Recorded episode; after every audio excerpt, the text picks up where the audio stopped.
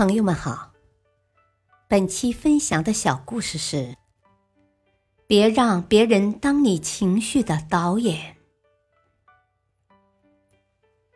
谭丽娟，主考叫了我的名字，我霍地站了起来，急急忙忙走上讲台。别慌，别慌。虽然在心中一直默念，可我真的是太紧张了。咦，有几个主考官正冲我笑呢，笑我出洋相吗？糟糕，第一印象完了。请用五分钟做自我介绍。一个戴着一副黑框眼镜的主考头也不抬就对我说：“我叫谭丽娟，毕业于红方中学。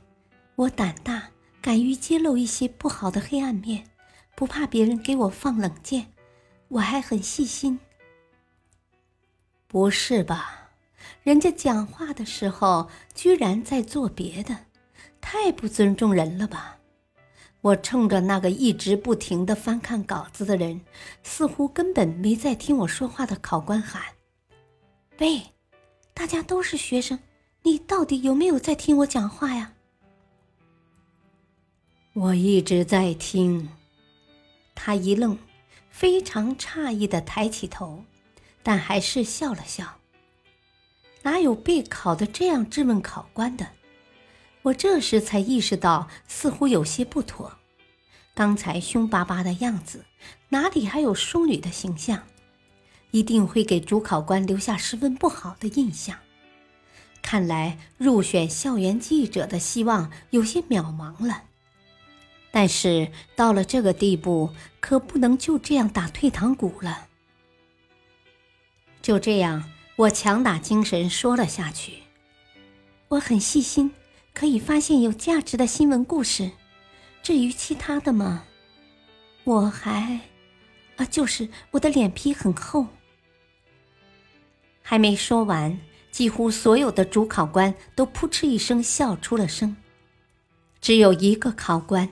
面带微笑的摇了摇头，是刚才那个不停翻稿子的人。不是吧？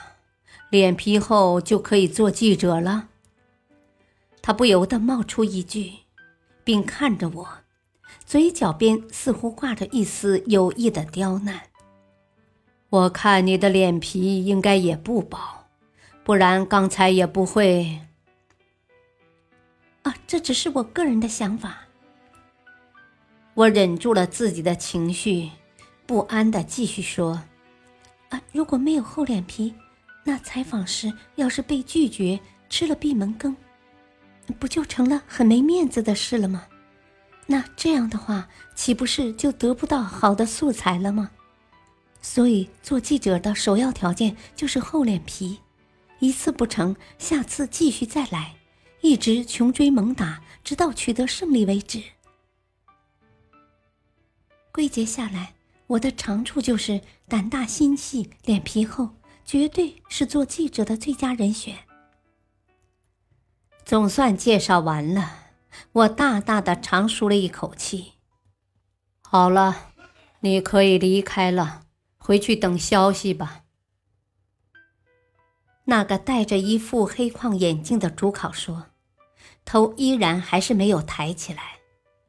下一个。李楠看着主考们那想笑又一直强忍着的表情，我却担心了，一定都在取笑我了。我还能选上吗？一周后，我的担心成了多余，我入选了，成了三十名候选人中有幸入选三个人中的其中一人。大道理。我们应该根据自己的判断做正确的事，别让别人来充当你情绪的导演，妨碍主观能动性的发挥。